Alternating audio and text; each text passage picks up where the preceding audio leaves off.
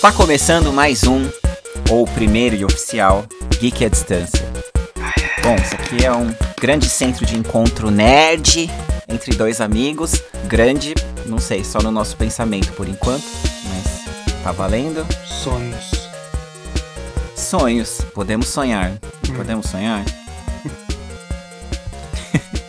Bom, pra quem acom- acompanhou aí o episódio da semana passada, é, eu fiz aí um comentário sobre a minha história, uma pequena, bem breve história da- da- de como, enfim, a gente se conheceu. Na verdade, o Lucas aí complementou bem.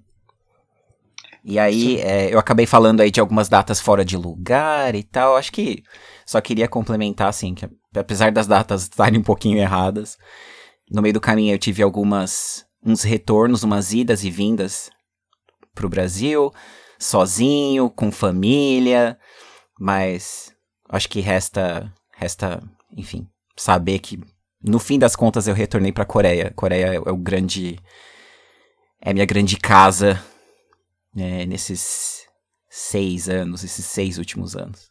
Enfim, Ah, sem perder muito tempo. Pois é, muito interessante, né, Lu? Dormiu aí. não, é inter... não tô, tô aqui. Bom dia aí a todos. Bom dia, boa tarde, boa noite a todos. Como, Pois é. Como a nossa proposta é geek à distância, eu não sei, né? A que distância estamos do, dos ouvintes, então vai bom dia, boa Esse é um belo noite. ponto, um belo ponto. Você cobre todas as arestas aí possíveis. Gostei. E é, sim, é interessante. Eu faço da- das suas palavras as minhas palavras. Eu acho que eu vou fazer isso todo o podcast. É fácil, né? Mais fácil. Nossa. E É. eu também, claro que eu resumi muito aí a minha história. O importante é que eu também tô aqui há cinco anos já, entre indas e vindas. Ah, Brasil, ame ou deixo. E- Mas você tem menos idas e vindas do que eu, né, Lu? Sim. Você, porque no geral, você passou mais tempo. Você, o, o Brasil, ele foi mais um destino turístico, de certa maneira, né? Pra você, Uhum. nesses cinco anos. É porque você é mais louco, né? É, porque eu tenho, Seu tipo de geek é eu tenho a loucura no DNA, né? geek louco. Já veio de fábrica. Sim, É. geek louco. E Vamos trocar o nome já. cada, cada episódio vai ter um nome, o podcast. Brincadeira, brincadeira. Aqui é geek É, à distância é. no, no coração. E é isso, tamo, tamo É. aí. Suas palavras são as minhas também. Importante que nós estamos longe, mas importante Bom, que nós estamos longe um do sim, mas estamos perto. Estamos comunicando. É. isso aí. Sim. Não, Lu, é, até o gancho do, da questão geek eu queria fazer com uma coisa que acabou passando despercebida semana passada.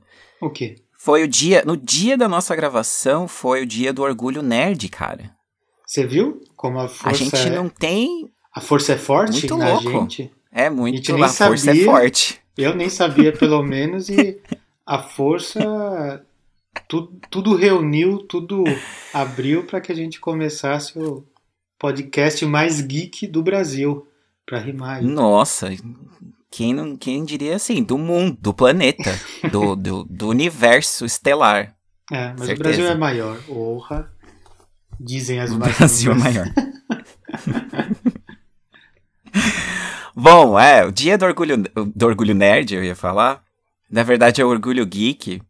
Pelo que eu entendi, não é muito claro pra mim, mas foi criado na Suécia, e eu tô aqui até olhando na Wikipedia, Ah, é? que é basicamente, é, segundo a Wikipedia, é uma iniciativa que defende o direito de toda pessoa em ser um nerd ou um geek e para promover a cultura geek nerd, comemorada em 25 de maio. Aplausos. Sabe por que que foi escolhido esse dia? Não. senhor Lucas Valinho. Ah, não. Que a força esteja com você. Foi Não, escolhido. isso é o 4 de, de Consegue, consegue chutar? É, consegue chutar? Acho que você tá no caminho aí de acertar. 25. 25 of May. É, ou- Ah, eu já ia falar 25 de junho. Ó, eu já tô no, no futuro. Não, era maio, né? Era, É 25 de maio, sim, sim. Olha, meu amigo, eu, eu tô. Tá de manhã pra mim, o meu cérebro não tá, não tá quente. Vou. Se tivesse que chutar, assim, sua vida dependesse de, desse chute. Chuta qualquer coisa que acontece nesse dia. O que você eu- acha? eu pensei no. Ai, como chama o livro? Olha, agora acabou a memória mesmo. É, eu pensei no, no Mochileiro lá Galáctico, no guia do, do Mochileiro Galáctico, é isso? Esqueci, desculpem, desculpem. Olha só, Eu- eu o guia. que falso geek. O Que guia do Mochileiro das Galáxias. Das galáxias, tá vendo? Como é? Não, o é, gato inclusive- galáctico. Gato Galáctico. É, Não, então, basicamente, nisso, mas eu o- sei no não é. artigo, Ah, o guia do mochileiro é citado. É engraçado você falar, porque ele, ele fala exatamente, porque a pegada é que eles queriam um feriado que não Hum. fosse necessariamente o do guia dos mochileiros, que é outro. Não diz aqui qual é, mas é outro. tá vendo? O Então, dia 25 de maio ah, está marcado na história como o dia da premiere do primeiro filme do, do Star Wars, cara. Pronto. Episódio 4. Tava aqui na ponta da língua. Em 77, 1977. Então, mas você, o, a primeiro, primeira pista, você tava em Star Wars. Você já É. tava lá. É. Eu tava lá também. Que é isso 77 eu tava lá Eu acho que cinema. não tem. Você tava lá, certeza, no saco do seu pai, mas você tava. Ah, ah, nossa, fiquei Pode ter agora. criança ouvindo isso, acho que, Isso. enfim, Lembrança do saco do meu vamos ficar. você tem lembranças disso? A gente pode deixar Pode ser um filme, outro Pode episódio. ser um filme. Lembranças do saco do meu pai.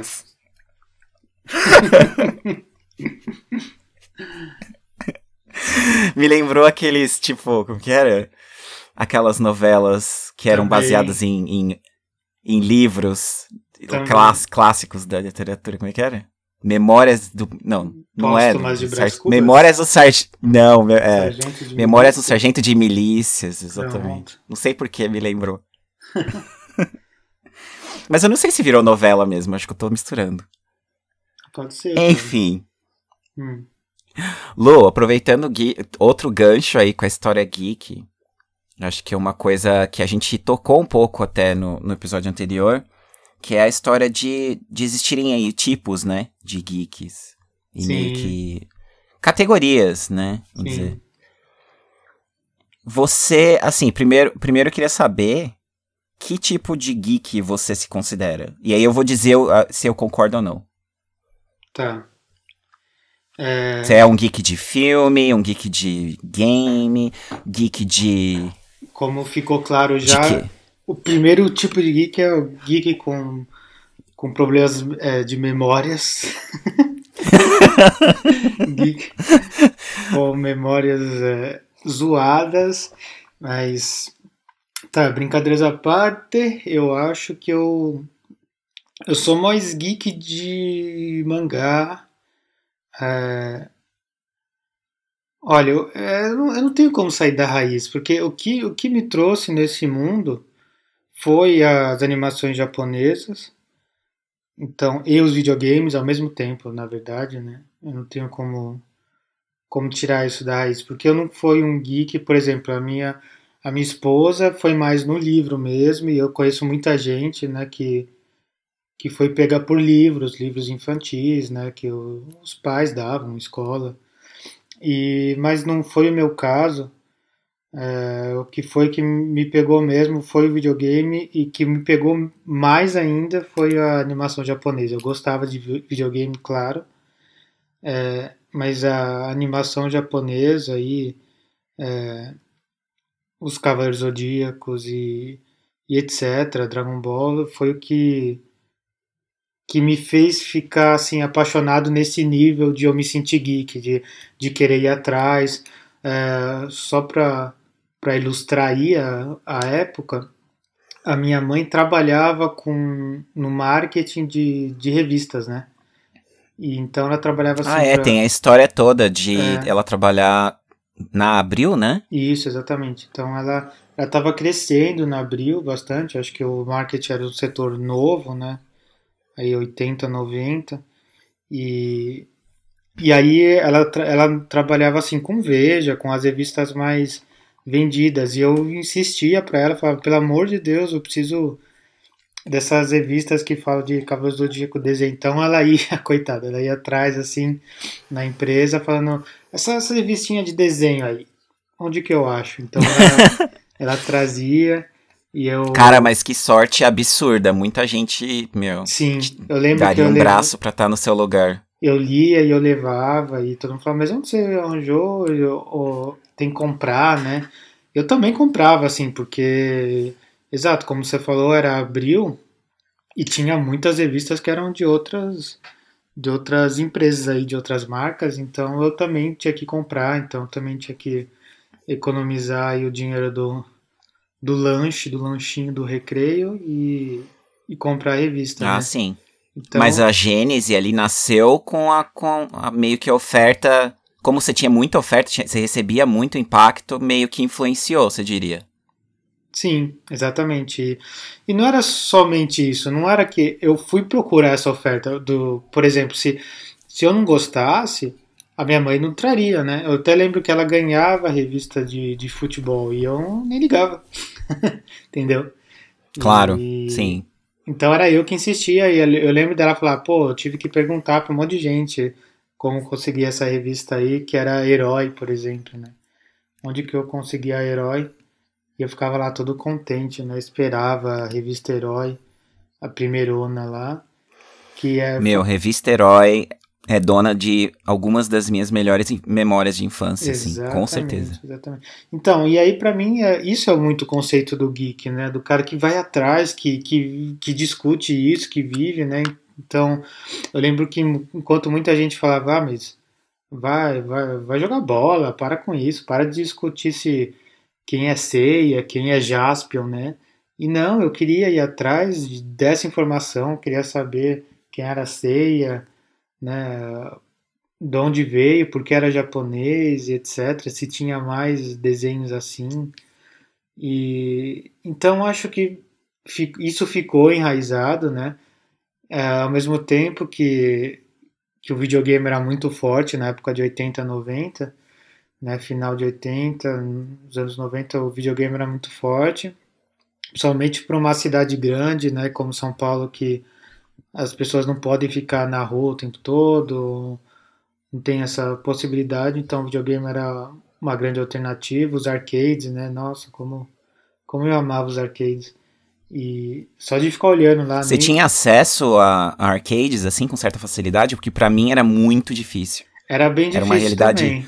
Bem distante pra mim. É, era bem difícil, assim, mas eu, Desculpa. eu lembro que era assim, né? É, eu morava, quando eu morava na cidade, na capital, às vezes eu passava férias, assim, na casa do meu primo, passava férias na, no, no interior de São Paulo, né? Do, do estado de São Paulo. E lá, por ser, por ser é, cidades pequenas, tinha mais essa liberdade de sair para andar, de ficar na rua. E aí eu tinha mais contato com os arcades, né? Então, às vezes minha mãe falava, ou minha avó, sei lá, falava, vai brincar na rua. Eu ia pro arcade e ficava vendo o pessoal jogar, porque eu não, eu não tinha o dinheiro, né? Eu tinha uma ficha só, e era ruim.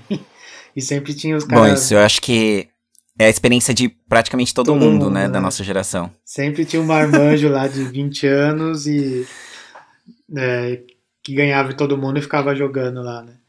Então é. Sim, era o não ter dinheiro, mas também a gente não sabia direito, né? Então a gente Também. não só não tinha o dinheiro, mas quando tinha o acesso ao dinheiro, ia Uhum, desperdiçar. Uhum. Exatamente. Porque ia, ia jogar por dois minutos. Era o tempo de um marmanjo chegar. Era sempre assim. Era o tempo de um marmanjo chegar e te tirar do jogo e eu ficava com maior raiva. Street Fighter, etc. Tá, resumindo, né? Pra, Sim. mim, pra não ficar tão longe aqui do, do raciocínio. é, Então hoje eu me considero. Então foi isso, assim. Aí eu cresci, eu lembro da minha adolescência, eu era muito zoado, assim. Muito zoado, não era trágico, mas eu era bem zoado por ainda é, consumir revistas de, de mangá, de anime e de videogame com 14, 15 anos, enquanto o pessoal tava meio que parando, assim, teve um pessoal que fazia isso e meio que parou, principalmente que depois eu, eu mudei para para cidade pequena, né, nessas idades, né, na adolescência aí, e, e aí era, já era mal visto, né, então, ah, vai, vai ficar com as menininhas, vai procurar uma namoradinha, para de ficar lendo essa revista de game aí, essa revista de. Todo mundo falava de Cavaleiros aí, de Pokémon, né? E eu não, não parei, então consumia muito. Não tínhamos essa possibilidade de ler o mangá, né? Então, hoje, vivendo fora do Brasil, eu vejo como é diferente quando você tem essa oferta de mangás, de, de história em quadrinhos diferenciadas, né? O que eu não tinha. Então, o que eu fazia era que as revistas me contavam, né? Vários mangás diferentes que tinham, Estados Unidos, Japão, principalmente Japão, né? Então eu Sim. lia o resumo dos mangás e ficava vendo imagens só, mas não lia o mangá provavelmente dito, né? E eu cresci assim e foi assim que eu que eu me descobri como geek, né? Aquele cara que vai atrás mesmo. E quando os mangás também começaram a sair no Brasil, eu também estava com essa idade aí, 14, 15 anos. Então era todo o dinheiro que eu tinha ia nisso, né? Então, é, quando os meus amigos ali, meus poucos amigos falavam, ah, eu não vou comer, não vou fazer nada porque eu vou comprar o PlayStation 2 que vai vir aí, sei lá, né? Eu comprar, eu gastava no mangá que tinha saído, então toda semana tava lá mangá, Dragon Ball, Cavaleiros, é, sei lá, os primeiros mangás que teve no Brasil, né? Eu tava consumindo e é, tempo aqueles, todo, né? Nossa, aqueles primeiros eu, eu só Desculpa. Uhum. Eu só sonhava, nossa senhora. É, eu lembro de estar toda semana calculando. Se assim. eu não morrer aqui. Peraí. Desculpa. Não tem problema. Diga. Tava, eu lembro de, de ficar calculando exatamente, porque Dragon Ball vai sair, o volume 3, sei lá, e eu lembro que era 4, aí o Cavaleiro Zodíaco era 3,60, né? O preço irrisório, você imagina hoje em dia. Mas assim, na época era. Eu fico. Era bastante dinheiro, é, com certeza. Eu fico sem comer, pedindo para meus pais, né? E eu também já trabalhava um pouco com meus pais, que sempre tiveram comércio, então eu ia girando assim, né? E eu sempre ficava bem defasado do lado do videogame, porque eu acabava gastando em revista e mangá, revista e mangá. E. Sim. E eu ia acompanhando. É, meio que tinha que escolher, né? Tinha que, tinha que escolher um, Exatamente. um em detrimento do outro. Exatamente. E eu sabia que os meus amigos, eles iam pro lado do videogame, né? Eles sempre tendiam, caíam aí pro, pro lado do videogame. Então eu acompanhava assim de lado, nunca tendo o meu, mas sempre, a, sempre assim atualizado, sabe? E foi Sim. isso, cara. Então, então, você diria que você é um nerd, você é um nerd de anime ou de cultura japonesa em primeiro lugar, com isso uma força em games ali, como é, segundo lugar. Exatamente, sempre o, eu, o que Eu concordo, acho que eu concordo. É? Não, te, te vendo o seu perfil, assim, é, realmente foi uma das coisas que eu acho que fez a gente se conectar. Hum. É, talvez a principal, uma das principais, né? Não só o fato de ter se encontrado fora e ter rolado uma química ali e tal, mas é o amor pela cultura asiática no geral, né? Uhum. Eu acho uhum. que foi bem por ali. Sim. Que foi o início da, da, da história, assim. É, eu diria que, para mim. Hum, qual é, o seu tipo de geek aí? Também, você tem o direito de não concordar, né? Mas. É. É, não sei, é, um, eu, é. pegando um pouco da sua história, assim. Realmente. Eu também tinha muito pouco acesso ao videogame. Uhum. E no meu caso, era. Eu diria que justamente a falta de acesso ao videogame gerou essa coisa aspiracional na minha cabeça. De tipo, putz, isso é muito legal, isso é muito legal, isso é muito legal. Eu não tenho acesso, eu não tenho um desse em casa, Sim. mas toda vez que eu vou na casa de um amiguinho, eu, tipo, é o melhor dia da minha vida. então, foi assim com o Atari, foi assim com o Master System, até eu ter a chance de ter um Mega Drive em casa. E aquele foi, tipo, literalmente o melhor dia da minha vida até então, né? E eu diria, realmente, assim, até hoje, hum. considerando um aspecto só, assim, eu, eu olho para uma coisa que é a principal, para quem tem pouco tempo, que é basicamente como você vai usar esse tempo. Uhum. E para mim, assim, eu não tenho vontade de usar meu tempo com outra coisa que não seja videogame. Pois é. então, eu acho que é bem óbvio pra mim, que eu sou um geek de game. É, pra mim tava bem claro, né? Até porque quando é, quando a gente começou a conversar, você me trazia o lado, exatamente esse lado geek do videogame, né? Porque você falava, ah, você sabe quem é esse cara? Eu falava, não. Aí você falava, ah, ele é o dublador, ele dublou vários personagens de game, sabe? Eu nunca tinha parado para pensar quem era o dublador do, do Kratos, sei lá, sabe? E você ia trazendo esse lado, né? Eu conhecia o Kratos, por exemplo, você me falasse, ah, é o Kratos, mas eu não, não sabia que era, quem era a voz do Kratos e tudo mais, e desde que a gente conheceu, você estava trazendo esse lado aí é, bem profundo da indústria do game, né? Mais do que é, só o videogame, é o que estava por trás da indústria, da empresa, da marca, dubladores, sabe? É, para mim é muito importante, é, sempre foi assim, desde que eu me entendo por gente, uhum. era importante entender quem fazia, uhum. quem era a pessoa que estava fazendo e por que ela estava fazendo aquilo, né? Sim. Então eu queria sempre, sempre saber e isso acaba transbordando para as outras pessoas, né? Tipo, Sim. você acaba sendo aquele o cara chato que fala: "Ah, eu já assisti tudo desse cara, eu já joguei tudo desse cara, eu já joguei outras coisas". É você você não jogou, você não sabe, sabe assim? Uma, uma visão um pouco mais privilegiada. Uhum. Exatamente. Um geek, um geek cuzão, um geek cuzão, basicamente.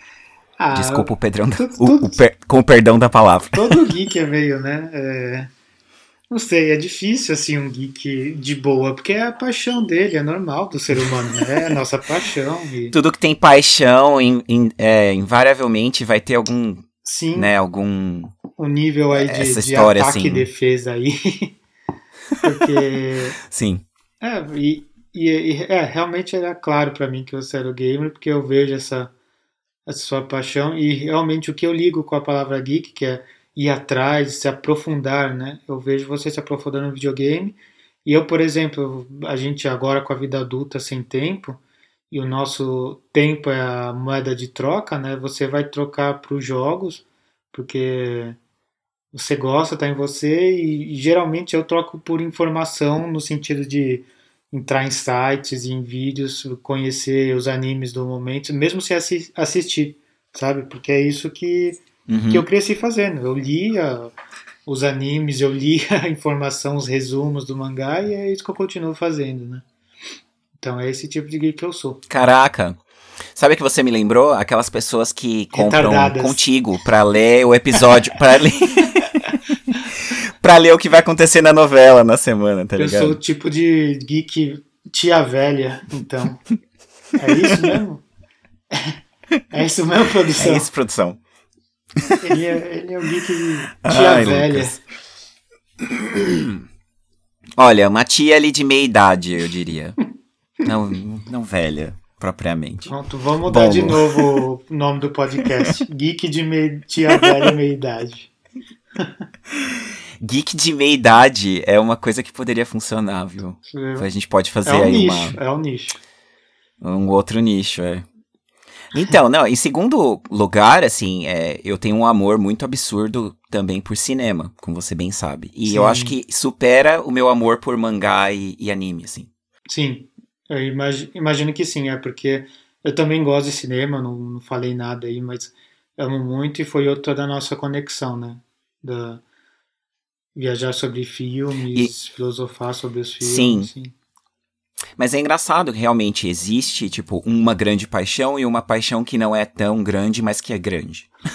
sim, sim. Porque, não, assim, no meu caso, com cinema, é, é porque eu tinha mais acesso ao cinema. O cinema era uma coisa mais, mais palpável para mim. Exatamente, pra mim o também. O videogame. Hum. É, assim, você precisa do console. Na época, você precisava de um console, você precisava. Uhum. É, meu, coisas que a gente nem leva em conta hoje em dia, por exemplo. A gente tem os handhelds, a gente tipo, joga no celular. Sim. Mas na época você precisava de uma TV dedicada. Sua mãe falava que a TV estragava. Exato. Sua mãe mandava você rebobinar a fita de Master System, entendeu? Uhum. Para de ficar Aí, jogando, senão você vai ficar cego. Assim, é, vai ficar cego, vai estragar, tá gastando energia. Tinha todo um dilema, um mito, uhum. uma, uma coisa toda difícil. Era um ritual praticamente jogar. Então, eu a minha memória de cinema mais mais é, gostosa assim é de eu ir no fim de semana na locadora meu pai me deixava alugar tinha uma promoção era assim você alugava cinco filmes. E aí você pagava um ridículo assim na época era sei lá um real por filme qualquer coisa assim. Uhum. e aí você se você alugasse cinco filmes você ficava com eles por cinco dias Você quebrava Sim. a lógica da locadora, né? Que era de, de alugar num dia e devolver no outro. Aí, mano, eu me esbaldava. Eu assistia todos os filmes errados da, da vida nessa época. Repetidas vezes. Sim, então, eu também. Eu não tenho então como. Explodiu minha cabeça, disso. assim.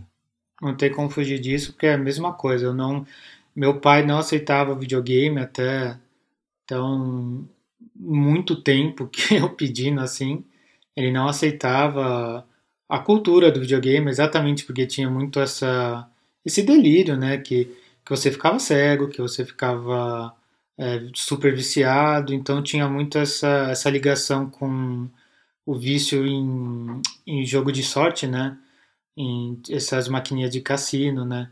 Então, o videogame era ligado com isso, né? E violência e tudo mais, então é, não era aceito na minha família.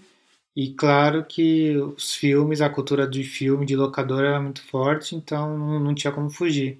E eu também fazia a mesma coisa que você. É, minha irmã podia alugar um, eu podia alugar outro.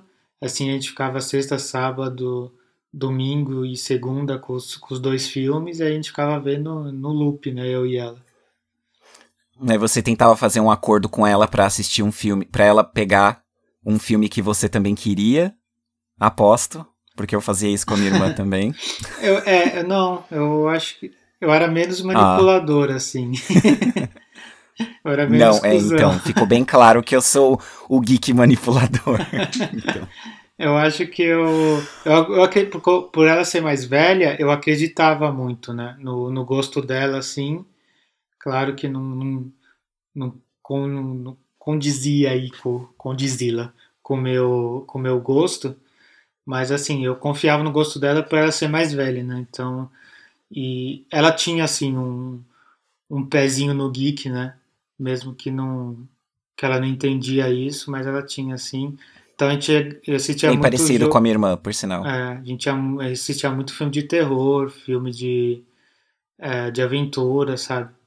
Então eu não tinha grandes problemas assim, mas é claro que, por exemplo, quando lembro de ver Fatal Fury, assim, a animação eu tinha tipo 9, 10 anos. Eu fiquei louco. Falei, nossa, tem que pegar. Aí, aí minha irmã já falou: não, mas é desenho, para. Não, vamos ver um filme. E, e aí é ela que tentava Aquela animação do, do Street Fighter, né, cara? Sim, Street exatamente. Fighter 2, eu é, acho. O filme, né? Então, que não era o filme zoado lá, era a animação. Sim. Exatamente. Então, eu lembro que ela tentava mais proteger o lado dela do, da minha paixão aí por animação. Show, é muito parecido com a relação com a minha irmã. A gente pode ter aí, enfim, um dos, um dos futuros episódios pode focar é, nos membros da família aí. Sim. Como família geek. esse efeito multiplicador, esse efeito multiplicador nerd ou geek. bem, bem bolado. Boa ideia. É, porque a gente acaba sendo, né, de certa maneira, o geek, ele acaba virando o embaixador. é. Né, da, daquela mídia ou daquela coisa que ele ama. Sim, sim. Isso é, isso é bem legal, assim, porque pros outros você vira uma referência, né, a pessoa vai te perguntar, ah, e aí, o que, que eu jogo? O que, que eu vejo? O que, que vale a pena? E é uma posição legal de citar, né? Porque hoje em dia, realmente, assim, uma moeda de troca na comunicação moderna, uhum. para as pessoas prestarem atenção em você, é justamente o quanto você assistiu, o quanto você tá acompanhando o que tá rolando, né? Sim. Em qualquer mídia. Não importa se é música, filme, série. Eu acho que é. Enfim, Lô. Hum. Não, diga. É, eu só ia, quer, quer... Só, ia, só ia finalizar isso daí dizendo que Acho que é importante para os geeks assim essa essa moda de troca né, de informação. Eu recomendar isso, eu recomendo isso.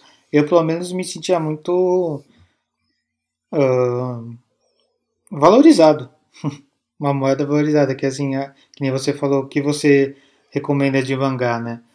E na família, assim, Sim. é difícil na família porque ela já tem um, você já tem o seu papel na família, você já tem o seu uh, seu julgamento, vamos dizer assim. De, Você não tem chance de mudar a cabeça deles, né, Exatamente. Né, então, é. se alguém da minha família falasse, ah, mas o que, que você está lendo é interessante, já, entendeu? Já, já me dava um poder total e eu acho que talvez aconteça muito isso para o geek, né? E o geek à distância é exatamente isso, esse poder de troca de, de informação, de, de sa, sabedoria, né, entre aspas, assim, de, de conhecimento. Cara, é, é animal como isso linkou com é, uma coisa que é, que é muito gostosa da relação que eu tenho com meu pai à distância, hum. é que eu sou o geek à distância dele. Uhum. Mesmo, né? Eu sou a referência. Ele sempre vem para mim, assim, falando: Ah, é, você tem alguma indicação de filme de drama? Uhum. Que ele gosta muito de chorar, né? Meu pai gosta muito de chorar com filme. Uhum. Aí eu falo pra ele, ah, já viu tal, já viu tal. E ele gosta daqueles filmes de ação clássico, né? Que todo pai gosta, de, daqueles filmes de ação do, do, Bruce Willis, tá ligado? Tipo, uhum. que é, sei lá, super básico, um roteiro ali que não precisa necessariamente pensar muito. Chamei de burro, né? Mas não é, tipo, pros nossos pais, tipo, eles querem sentar e, e ser entretido e sim, acabou. É. Ponto. É. Então, eu meio que já sei, né? O esquema e eu, eu passo ali uns dois ou três para ele. Que barato. E aí ele volta pra mim, super bonitinho. Né? Ele vai, ele volta. Ah, eu assisti, hein? Eu peguei lá aquele lá, muito legal. Tinha lá no, no Netflix, ou tinha no, no NetNow lá. Ele, ele, ele usa muito o NetNow. Acho que é porque é fácil, né? Tá ali no controle remoto e tal. Exatamente, é. Mas eu, eu fico muito feliz, né? Porque justamente essa é a ideia que motivou a criação desse, desse podcast, assim. Uhum. Justamente como você mantém acesa essa, essa luzinha ou essa tocha, né, da, da cultura geek, mesmo estando distante, de certa forma, das pessoas e das coisas que você ama. Sim. Acho que eu consegui definir bem, né? Uhum. Acho que é por aí. bem bolado. Ó, Lu, uhum. eu ia falar, bem bolado. Eu ia falar, bom, a gente tem aí uma ideia de joguinho para dar aquela aquecida assim, né? Sim. Na história aqui do, do, do podcast. E a gente tá chamando aí de Me Venda esse jogo. Qual é a ideia dessa história? É que cada um de nós, a gente escolhe um jogo por semana para que o outro nos venda esse jogo. Então, eu escolho um lançamento naquela semana de, de PlayStation, o Lucas escolhe um, um lançamento daquela semana de Switch. E aí, a gente vai tentar vender esse jogo pro outro. E no final, a gente vai ver o quão distante a gente tá daquela ideia inicial, do, do, do que o jogo é de verdade. Expliquei direito, Lu? Ou sim, ficou muito sim, complexo? Sim, é, exatamente. é, a premissa é essa, né, de pegar um jogo que é que eu não conheço e eu que você não conhece, né? Senão não tem jogo. É, são jogos novos, sim. E aí, só pelo nome, a gente tentar adivinhar e ver o que, que rola aí, né? Então. então vamos, vamos, brincar, ver. vamos brincar. O que, que vai dar? É, vamos brincar. Então, não, é, você quer começar eu, ou eu começo? Você pode, pode me passar o nome do seu, eu, eu acho que eu prefiro começar. Posso? Pode.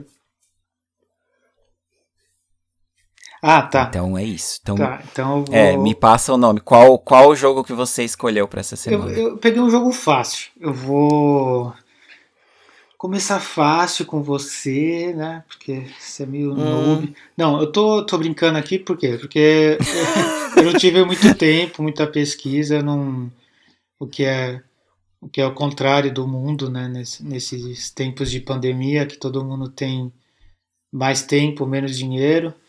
Eu essa semana em particular eu tive aí com problemas da vida, eu tive menos tempo, então eu não pude me dedicar muito e ficar vendo, pesquisando. Então vai ser fácil. É, sem problema. Espero que você não tenha ouvido falar ou visto, né? Que há uma grande Já chance. Vai, seria fácil de qualquer forma, porque meu conhecimento de game é tão vasto, é ah, tão, sabe, aí, infinito que. Desculpa aí, hein? É. é o que é, né? Então tá. Mentira, eu não sei nada de Switch, eu não sei absolutamente nada. É, então, eu, então com certeza eu A chance peguei, de eu não conhecer é bem alta. Eu peguei Switch porque um exclusivo do Switch, essa foi a minha a minha jogada, né? Switch você conhece menos e exclusivo menos ainda, então vamos, vamos por aí.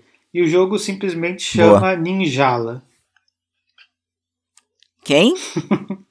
Ninjala? Ninjala? Não sei. Ninjala. N-I-N-J-A-L-A. Soletrando. é isso? Sim, exatamente. Só pra eu ter certeza, eu consegui visualizar na minha cabeça, ó. Ai, vamos lá. Ninja lá. Bom, obviamente é um jogo de ninja. É. Então, nesse jogo de ninja. tô aceitando, tô aceitando. Esse jogo de ninja. Ninja. Ah, eu já sei. LA é Los Angeles. Então, é um ninja em Los Angeles aprontando altas confusões com uma galera do barulho. A sessão da tarde. Não, pera.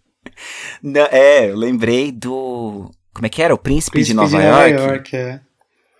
é. o Ninja de Los Angeles. Não, Ninja de Los Angeles. É, então é um jogo, é um jogo de ação. Não, minto, é um jogo de investigação, um puzzle. Ninja de Los Angeles. Aí ele chega, é, ele veio do Oriente, né? Claro, é um cara que veio do Oriente. É. Só que ele é um jogo de é um jogo de puzzle, de resolver os puzzles, só que ele é um jogo de comédia. Porque tá tudo baseado naquele conceito do peixinho fora d'água, né? Porque ele é um ninja. Então no Japão feudal, ou enfim, onde quer que os ninjas est está, estavam originalmente, é, ele, ele resolveria tudo de um jeito muito fácil, né? Ele tem toda a técnica. Só que no, na Los Angeles do século XXI, com Covid, aí é um pouco mais difícil. Então ele, sabe assim, ele tenta usar uma shuriken em vez de cartão de crédito, ele vai ficar stalkeando as pessoas na rua e toma spray de pimenta na cara. E aí você vai resolvendo essas pequenas confusões até você encontrar. Não sei, tem que ter uma, uma grande conspiração, né? Por trás. Alguma coisa desse tipo. uma grande conspiração que, na verdade, você descobre que você é um descendente de do primeiro samurai que, que veio do Japão. Olha isso. Meu Deus do céu, mas chega lá. Do primeiro samurai que veio do Japão. Qual a chance de acertar? Chega, né? Tá, então você acha que é um puzzle de um ninja. Eu acho que é um jogo de puzzle. Jogo tem toda de, é... uma história profunda por trás, é isso, né? Tem, certeza. Tá. Tem um lore, né? Tem toda uma coisa ali por trás. Tá. Não é isso? Não. Não, errou! Olha aqui, ó. Ah. Simplesmente é um jogo de ação multiplayer. Pronto. Qual é, qual é a pegada? É a pegada de 2020, cara. Qual ano você tá? 2020, o que que pega agora? É Free Fire. É, Ixi, é esse joguinho aí, então, que pega agora é multiplayer. Vou jogar de grátis, comprar skin. E é exatamente essa pegada que Ninjala. Ela, ele tem um, E ele é exclusivo? Ele é exclusivo por enquanto, pro, pro Switch. Exatamente. Ah. Não é nem no computador. E não tem nada aí de ninja vindo do Japão e. Então, a única coisa de ninja que eu mesmo vi, que eu também não entendi, é que, tipo, tem movimentos ninja, né? Então você vai cair num, numa área lá com mais oito jogadores, deve ser. É, ou você e mais sete, né? Ou dois times também, que tem vários formatos aí. E aí tá. os, as, você tem armas que é que não são armas, que imitam armas ninjas. Então você tem um, uma espada de. Não é de bocha, é de espuma. Uma espada de espuma em, que, que imita os movimentos da espada ninja. Em vez de shuriken, você tem um grande ioiô que você ataca e o ioiô volta e você ataca de novo. Então, assim, o nome ninja vem daí. No ninja. E por que lá? Bom, aí só. Só Deus. Ninjala eu não sei ainda. Na verdade, o jogo é, ele saiu, eu acho que assim na Europa, né, e, na Ásia ele saiu para teste, né? Então o pessoal agora ele já pode baixar e pode jogar em teste, em modo beta, alfa aí, provavelmente beta, né? E, e, o jogo não saiu ainda oficialmente, né? Então acho que no Brasil e tudo mais o povo não consegue ainda Mas, como todo mundo sabe, no Switch é muito fácil de você ter uma conta aí da Ásia, fazer uma conta japonesa, por exemplo, baixar e tentar jogar, né? Então tem muito brasileiro fazendo em isso. qualquer dos consoles, né? Hoje em dia você consegue fazer esse Verdade. esqueminha aí. Acho que nas, nas três grandes aí, né? Na Sony, Nintendo e, Verdade, verdade. e a Microsoft. E aí, Tem, é, tem certos problemas em cada uma, né? Mas você consegue Sim. fazer, de certa maneira. e aí é essa pegada de, de multiplayer, de ação. Então, eu achei que era uma, ia ser uma nova uma nova aquisição aí da Nintendo, do tipo Splatoon, né? Você conhece Splatoon? Sim, conheço. Então. É aquele multiplayerzinho super maneiro, da, todo colorido, que Exatamente. você tem que ir dominando os espaços com tinta, né? Exatamente. Então, a, o visual, imagina o Splatoon, igualzinho. Super colorido, meio... É da mesma equipe, time- assim? O mesmo time? Então, Ou... eu pensei que era também. Eu falei, a Nintendo tá, tá se apoderando desse, desse... Mas não é, aparentemente não é. Talvez a Nintendo tenha dado aí um dinheiro por trás pra, pela exclusividade, né, e para o desenvolvimento, porque faz muito muito parte dessa desse movimento família da Nintendo, né? Então, como eu disse, você não vai com uma espada decepar, você vai com parece um bastão de, de espuma, né, bater no seus amiguinhos. Então, faz muito Uhum. parte da Nintendo. Acho que a Nintendo falou, ó, te dou esse dinheiro aí, vamos desenvolver na exclusividade É, aí. parece que. É, parece que a Nintendo achou um filão, né? Um jeito de se comunicar com essa. Que é meio de. É de twins, né? É um jogo de twins. De Aham. criança virando adolescente, assim. Que tem aquela. Eles são bonitinhos, fofinhos, mas eles não são muito. Sim, Eles são mais pro lado teen, né? Uhum. Não é, não é, tipo, totalmente infantil. sim, Que nem, sei lá, Pokémon. Pra, na minha cabeça é uma coisa muito mais infantil. sim. Ou Rafalo mesmo, hein? pra o amante de Pokémon. E não, não vou comentar. Mas só para dar um pouco do, do contexto aí, é, era um, não é da Nintendo, né? Mas é, parece que era um, alguém que trabalhava na, na, na Square Enix, né? Com Final Fantasy e tudo mais, que começou uma, Ah. uma nova produtora aí, o- começou a fazer jogos, e aí esse, eu acho que ele deu a ideia, a Nintendo gostou muito, né? E tá em desenvolvimento, né? Então é só um jogo do Splatoon, vamos dizer assim, só que em vez de arminhas de tinta, você vai ter arminhas ninjas de criança. E que, e que me parece muito interessante. Bom, é, tem quem. Tem quem goste. Tem quem gosta, sim. Eu acho que. Ah, você vai comprar? Ah, ah, não. É, se bem que ele vai ser gratuito. Ele vai ser tem- gratuito, né? Você sabe? Exatamente. Eu acho interessante essa, essa nova pegada de como os jogos querem mais e mais partir para o esporte, né? Do, do, do- no sentido de a gente está vendo que está dando mais dinheiro dar o jogo de graça e ficar cobrando microtransações e, e também receber patrocínio de grandes eventos, né? Eventos de esporte do que vender o jogo, né? Então eu achei interessante Sim. que o, a Nintendo ainda não tinha, não, não tem muito, né? Não é muito forte no esportes aí.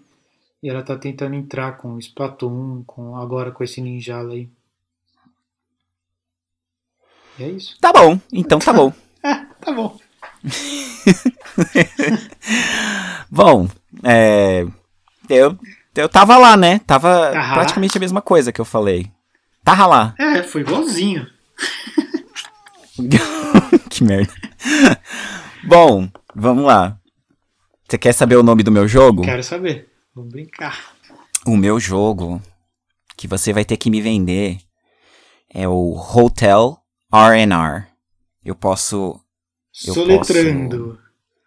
soletrando. Hotel. Hotel, do jeito que se, que se fala, que se conhece Aham. da palavra, Aham. em inglês ou português. Ah. R&R, R-N-R. Ah, rhythm, blues R&B. Richmond Rose. Ah, o- Eita! Olha, veio que, Olha. que veio na cabeça. Joguinhos de Nintendo DS. Velho assim. Aqueles que. Ou seja, tipo em primeira. Puzzle em primeira pessoa, que você clica assim, ó. Tá no hotel. Hum. Aí começa o jogo assim, ó. Você, detetive. Também de Los Angeles, por que não, né? Ah. Falando em LA. A gente tem alguma obsessão com Los Angeles. É, vo- você foi foi foi convidado, vamos dizer assim, pago para investigar assassinatos ninjas de num hotel em Los Angeles, já conectando com o Ninjala. Então participa do mesmo universo, É. do, do, do universo expandido de Ninjala. E com você aí já começa assim, ó, no a tela do hotel, do, do quarto do hotel.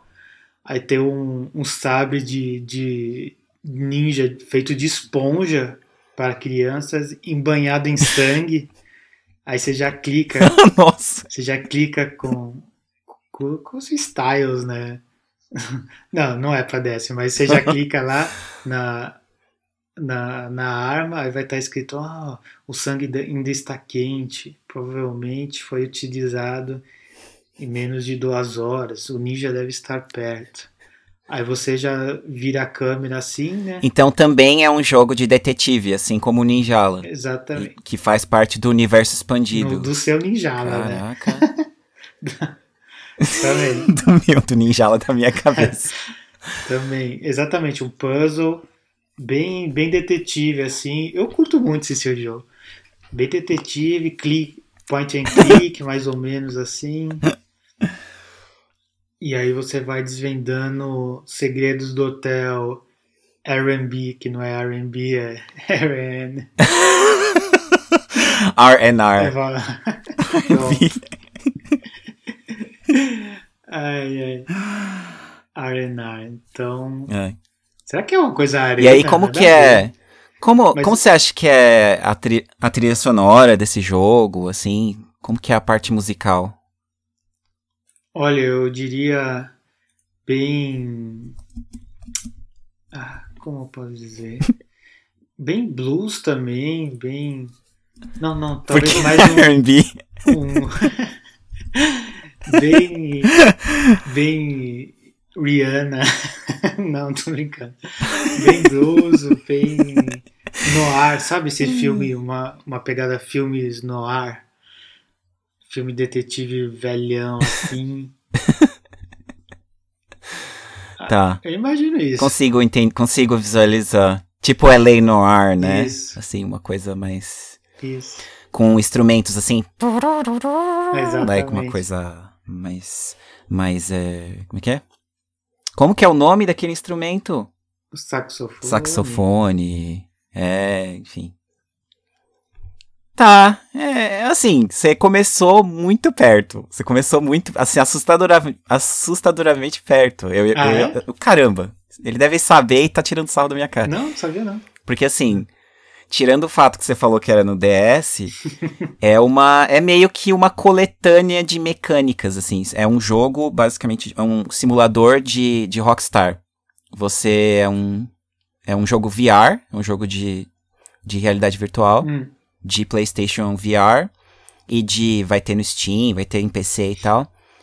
Você é um, um rockstar que tá num hotel e é basicamente aquela visão que a gente tem de um rockstar no hotel. Ele vai quebrar tudo, ele vai encher o saco da, do serviço de quarto, Ai, aí ele Deus. não vai pro show, sou- aí ele vai subir nas paredes, quebrar a janela.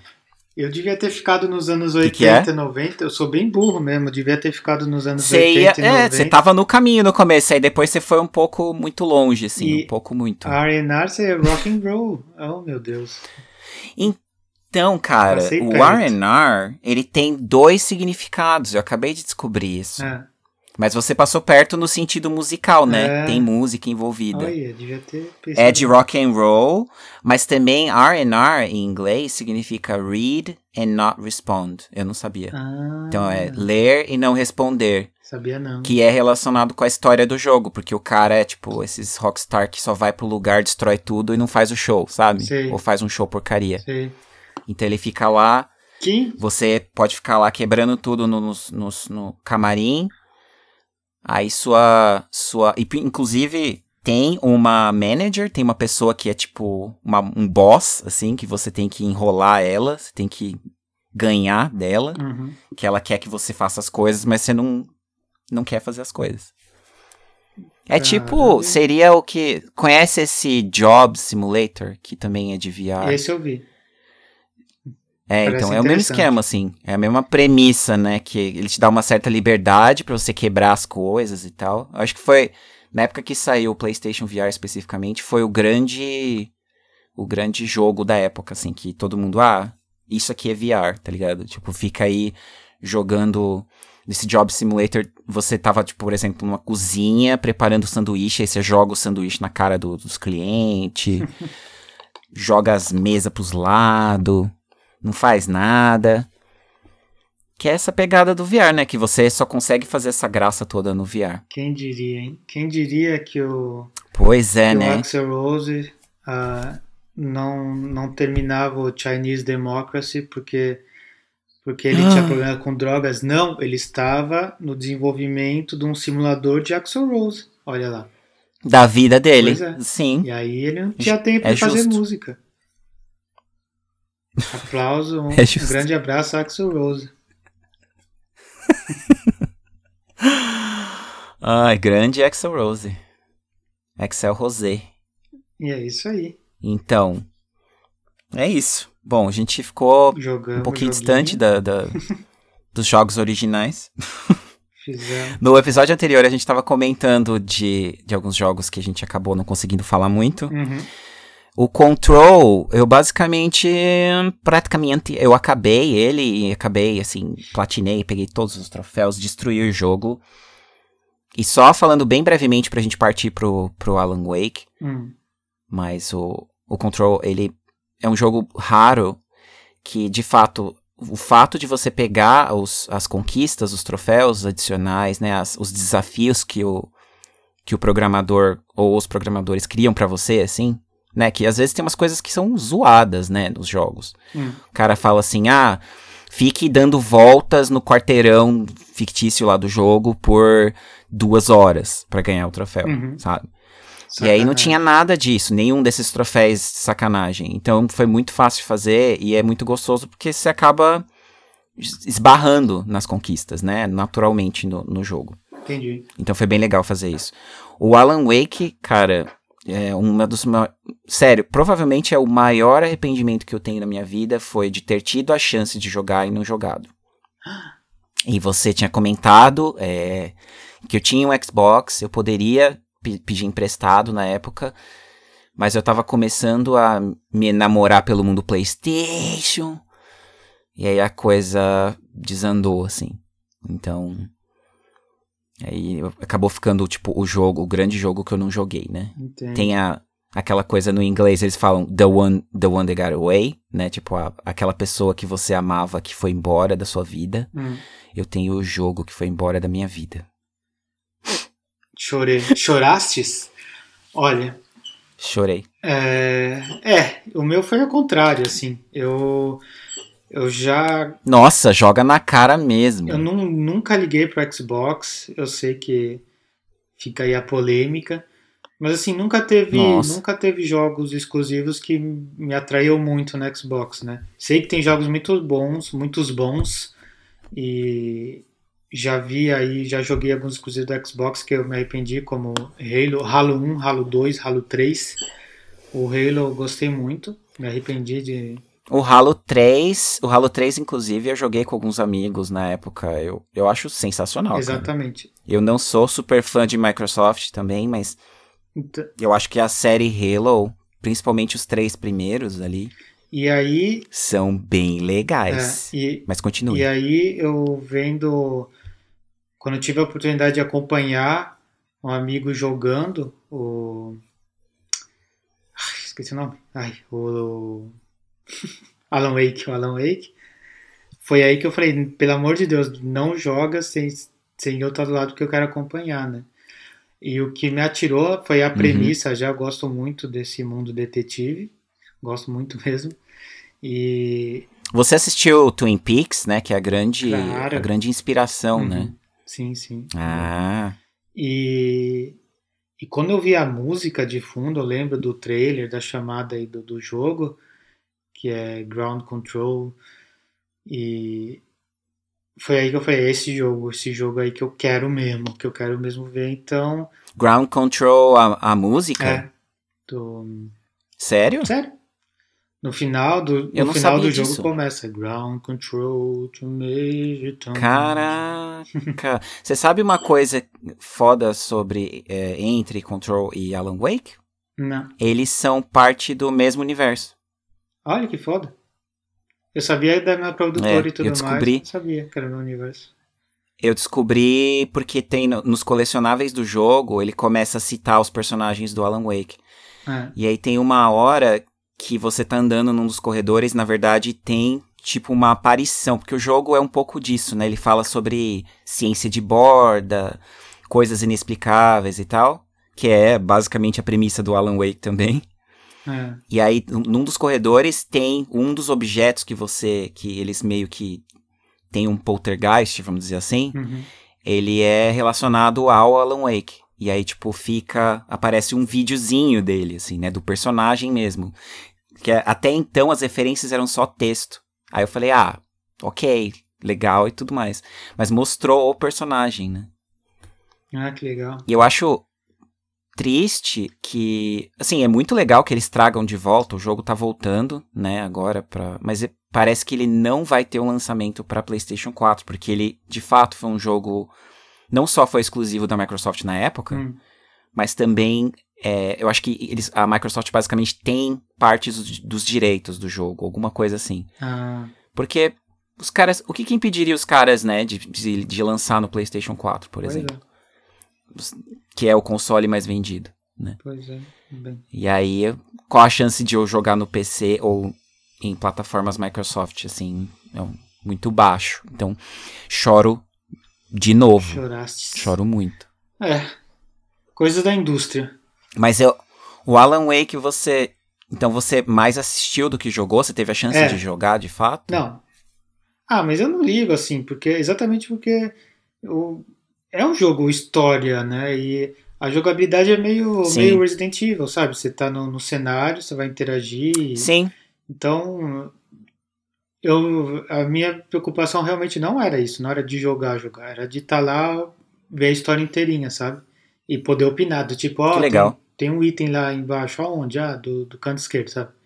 Pra mim já. Sim. Você é o backseat gaming, Isso, né? Tipo, é. é a pessoa que, que fica de copiloto. é, não- A, a Andy, minha esposa, fez exatamente isso com o Control, né? Ela ficava assim, ah, você perdeu um objeto ali, Uhum. você não fez isso. é, realmente não, Tem um cara atrás de você. não ligo se eu posso acompanhar a história toda e pelo menos dar opinião do tipo, ah, é melhor ir pra esquerda, ah, porque, é, sei lá, vamos pra esquerda ver o que, que rola Sim. né? Aí eu já não, realmente não ligo de, de não jogar. Então, foi, Isso é uma, é uma diferença grande entre. É, na verdade, assim, a gente é complementar, se você pensar, né? Porque Hum. pra mim faz uma diferença muito grande que eu esteja jogando. ah, é? Ah, entendi. Sabe? Que eu esteja no comando. É. E eu gosto. Tem gente que não gosta, né? De ninguém opinando, assim, não quer jogar perto de ninguém. Sim. Eu sou o contrário. Eu gosto de alguém, tipo, vendo a história comigo, discutindo, vendo aspectos que provavelmente eu não peguei, coisas que eu não, não capturei. E a Indy é muito boa nisso. Tipo, ela olha os primeiros cinco minutos de qualquer história de filme, de, sé- de série, Uhum. de whatever, e ela fala, eu já meio que sei o final, assim, como que vai ser o final. Uhum. Uhum. Tipo, ela é a clássica história que não. Daquela história de. Num filme de mistério, ela já sabe quem é o assassino, meio que nos 15 minutos iniciais do filme. Ou ela já tem uma grande ideia já do que é, Sei. de que lado que vai. Porque acaba, né, tendo várias marcas, né, de narrativa, assim, que são meio que similares, e ela é boa em, em gravar essas semelhanças, né, Sim, sim. entre as, entre as mídias, enfim. Hum. Mas Alan Wake, cara, eu sempre tive muito carinho é, à distância, mas isso é uma coisa prim- é primordial. Eu tive a chance de assistir o jogo no YouTube, por exemplo, mas eu quero ter a experiência de jogar. Sim. Eu quero ter a experiência de Uhum. descobrir por mim. Mas eu totalmente entendo você me falar que, meu, sentando do lado da pessoa Pois e é. vendo a história do jogo me basta. É, no, no YouTube Porque a história é muito legal. eu tenho muito menos vontade e paciência para ver no YouTube, porque, sei lá, porque eu sinto que eu não, tô participando de, de, de certa maneira, sabe? Eu não tô ajudando o cara a formar a opinião dele, falar, ó, quem sabe aquele item era melhor não pegar, sabe? Porque eu, sei lá, porque você não tem Sim. como falar com o youtuber lá. Então eu tenho, É. não sei, pode Não, ser tem, tem uma geração, uma geração mais nova que a gente, uns 10, 15 anos, ou até mais, né? Uns 20 anos mais nova que a gente, que na verdade isso é mais que o suficiente, né? O cara assistir os vídeos de YouTube, É, ele fala, não, eu já, eu já vi o jogo, tipo, Minecraft, eu já vi gente que, meu, essa- galerinha assim, Twin, principalmente, 12, 13 anos. Não, eu assisti lá o cara fazendo É, tal. eu tenho uma amiga, né? Eu falo, Ela é mais nova, exatamente. Ela, que ela é 12 anos mais nova que eu. E ela só assiste jogo, assim. Ela só assiste no YouTube. Ela não tem videogame. Ela fala, ah, muito caro. Ah, n- ah não tenho dinheiro, sabe? E eu ficava, mas sei lá, né? Você não precisa comprar todos Sim, os é. jogos. Comprar É- um jogo é uma coisa que- eu. isso, E ela, ela prefere isso eu não assistir. consigo imaginar, assim. Hum.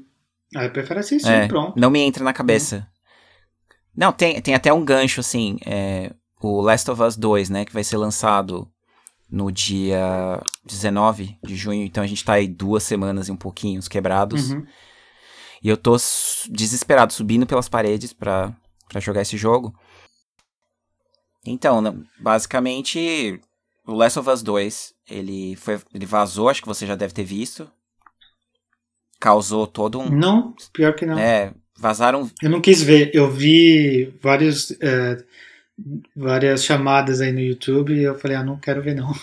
Pois é, vazou. Assim, eu não, eu não sei a natureza do, do, do material, eu sei o que é, mas não sei o que está contido, né, ali. Mas Uhum. são basicamente vídeos que alguém estava jogando do jogo. E aí, sei lá, tinha Olha. vários terabytes de, de vídeos e descrições e assim, parece que itens do jogo e tal. Basicamente dá pra montar toda a estrutura do jogo, toda a história com o que vazou. Então, a partir Sim. desse dia do vazamento, surgiram várias polêmicas, várias coisas. E a, para mim, a principal é, caca, assim, a principal besteira da história inteira, assim, porque, lógico, já tem que ver que é um problema de privacidade, alguém conseguiu acesso aos servidores dos caras na maldade, colocou o jogo, né? Colocou o jogo, assim, expôs o, final do jogo e as coisas super importantes que acontecem. Isso, e é um jogo que depende disso, né, Lu? Que ele é um jogo que você quer saber a Sim. história, você se envolve com os personagens, você se emociona. A gente passou sete anos Sim. esperando por esse jogo, que poderia não ter existido, mas eles escolheram fazer. E aí Hum. chega assim um bando de hackers ou whatever e estragam a história inteira, enfim, sabe assim, aquela história de spoiler, que a gente pode explorar em outros episódios, inclusive, a cultura do spoiler. Mas meu Sim, ponto sim. todo, explicando esse contexto, é que é um jogo de narrativa, né? É um jogo que basicamente, você, se você sentar do lado da pessoa jogando, você vai ter uma experiência sensacional de qualquer forma. Vai ser super divertido pra você. Certeza. Pra mim faz muita diferença que eu esteja Uhum. jogando, mas nós seríamos tipo a dupla perfeita jogando Last of Us 2. Porque, Uhum. né, ir procurando as coisinhas e tal, os colecionáveis, e o outro jogando. Uhum. Só que Sim. o problema com essa história do vazamento é que a- as pessoas se dividiram em dois grupos. Os que escolheram, assim, dois Hum. grupos principais. Os que escolheram. Eu, eu, eu escolhi esperar, né? A, a história dos evangélicos lá, que não fazem sexo antes do Sim. casamento. tipo, eu não vou ver isso, eu não quero Olha. saber, vou ficar longe. Eu me enquadro nesse grupo, com certeza. E um outro grupo, assim, meio violento, falando assim: Ah, que merda que esse negócio, essa história é uma porcaria, não vou comprar, eu não esperava isso, isso é mó. é, estão usando a expressão assim, sabe? É, é, fui enganado, coisas assim. Como se o material promocional não batesse com o que vazou, sabe? E bom, isso já é meio que um spoiler. Eita. É, isso já é meio que um spoiler, né? Se você pensar. Porque a gente tem histórico aí de outros jogos que tiveram é, uma campanha promocional. Ah, vou focar nesse personagem. E aí, quando você começa a jogar, você descobre que, na verdade, é um outro personagem o principal. ou qualquer coisa do tipo. E eu não sei se é isso, Entendi. porque eu não vi o spoiler. Só que eu acho muito nocivo que, eh, sabe, assim, necessariamente a pessoa, ah, eu sei qual é a história, eu não preciso jogar. Sim. Eu vou, eu vou, vou falar o que eu, que eu tento fazer, o advogado do diabo aí que eu tento fazer. Porque, assim, é, um dos grandes, das grandes evoluções do Last of Us 1 foi exatamente que a gente não, não esperava nada. Claro, antes de um Pois primeiro é. jogo, né, lançamento, a gente não espera. E aí, então teve toda essa questão da narrativa, uma coisa bem filme, uma coisa eu vou sair, eu tô no clichê, mas vou sair do clichê, né? Porque, pô, jogo de zumbi, entre aspas aí, né? É clichê. Sim, Mas toda, toda a maneira que eles pegaram o clichê e saíram do clichê, né? Então a gente não esperava. E, e o Last of Us 2 não tem como fugir disso. A gente tá esperando. É uma coisa que a gente tá esperando, uma coisa que, como você falou, a gente tá sete anos aí falando, pô, vai sair quando?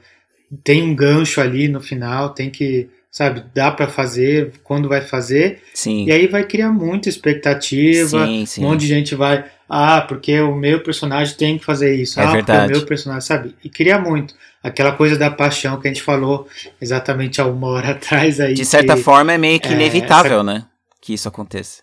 É, você tá apaixonado por esse, pe- pelo mundo de Last of Us e você criou expectativas, né? Sim, Então é meio inevitável. Eu acho que todo mundo deveria fazer, pelo menos o que eu faço, é baixar muito. Pisar em cima da expectativa, Sim, porque a a gente gente jogou é, um meu, sem expectativa. clube, clube né? da expectativa baixa. Nós somos dois membros. A gente, a gente jogou um sem expectativa e, e gostamos, né? Sim, É claro que não tem como não existir, mas tem como você baixar. Então, a questão do, do spoiler, eu vi que era que dava para se spoilear aí, né? Dava para ver. Já falei, olha, eu eu vou tentar não esperar muito do jogo, vou tentar ver o que, que, que eu sinto jogando, né? Sim. Jogando essa coisa de de estar lá, né? Estar concentrado só nesse mundo. Porque você lê assim, você não sabe, você não sabe se é o que vai sentir. Ah, meu personagem principal, tô, tô dando exemplo, eu não sei, realmente não sei nada, mas ah, o personagem que eu amo tanto vai morrer, ah, então é uma bosta, uma porcaria. sim. Você não sabe como ele morreu, o que você sentiu Não quando tem ele o morreu, contexto né? todo da história, né? Não dá chance pro artista Ex- que desenvolveu o jogo de te contar a história inteira, né? Exa exatamente. E foi tão bem feito, essa questão da narrativa foi tão bem feita no 1, né, de que não tem o porquê de não dar, não dar essa chance de novo, né? Sim, Os caras fizeram melhor que um filme, né, uma narrativa melhor do que no filme pra mim, mas num videogame, que é muito mais difícil, muito mais difícil você narrar uma história tão bem assim. E eles conseguiram, então não tem o porquê não, não dar essa chance, né? sim, acho que E fica aí a fica aí minha dica pro, fica a dica. pro Last of Us 2. Baixem expectativas, pisem em cima. Pra vida, né? De novo, nós vamos jogando, fechar com é. filosofia. pra vida, baixa expectativa de tudo. Exatamente. Si- Sintam no jogo jogando. Se, se for ruim, for ruim, pronto. Como muitas coisas da vida é ruim. Se for bom, melhor ainda. Quem sabe um 3. É. É isso, Que- é isso que eu vou fazer pelo menos. Que nota pra fechar o nosso podcast de hoje. Coisa linda. Nota 10. Nota! Dois! Nossa senhora. Dois e Que meio! elegante. Que 10 elegante. Bom, Lu, é isso. Acho que a gente fecha mais um episódio. Eu preciso ir buscar meu pivete. Meu, Uhum. meu filhinho está prestes a chegar da escolinha, então. Ter que deixar um pouquinho aí a geekice e a nerdice. Mas a gente se fala no próximo episódio. Vida Com real. certeza vai ficar um gancho pra falar Isso. mais de Last of Us 2 aí. Eu acho que tem muito pano pra manga aí. Vários ganchos. Vários. Expectativas, ganchos, Last of Us. É. Tudo aí pra, pra vocês continuarem ouvindo a gente compartilhando esse A gente acabou de falar de expectativa e vamos aumentar a expectativa da galera. É isso aí. Tá? Geek, geek, cultura geek também é contradição. É isso mesmo. Eles me chamam de hype. Hype. Hypeiro. Geek hypeiro. Bom, é isso, Lu. Você quer fechar aí com, com alguma Beleza. coisa, mas eu acho que. Acho que a gente cobriu tudo. É, não, não, estou sem palavras, é isso aí. Eu só, só espero que quem esteja ouvindo consiga compartilhar um pouco a experiência, pelo menos falar se está gostando, quem sabe dar uns assuntos aí. Sua opinião é, é muito importante bom, para né? nós. É isso aí. Isso mesmo. É, fui, eu que, fui eu que gravei essa mensagem aí para para Vivo, para Net, etc. bom, é isso. E aí é eu isso. espero a mesma coisa. Mas é só isso. Boa, Lu. Bom, é isso, galera. Aguardem aí os próximos episódios. Fiquem com a gente. Fique à distância. Geek à distância. Tchau. Geek à distância. Tchau.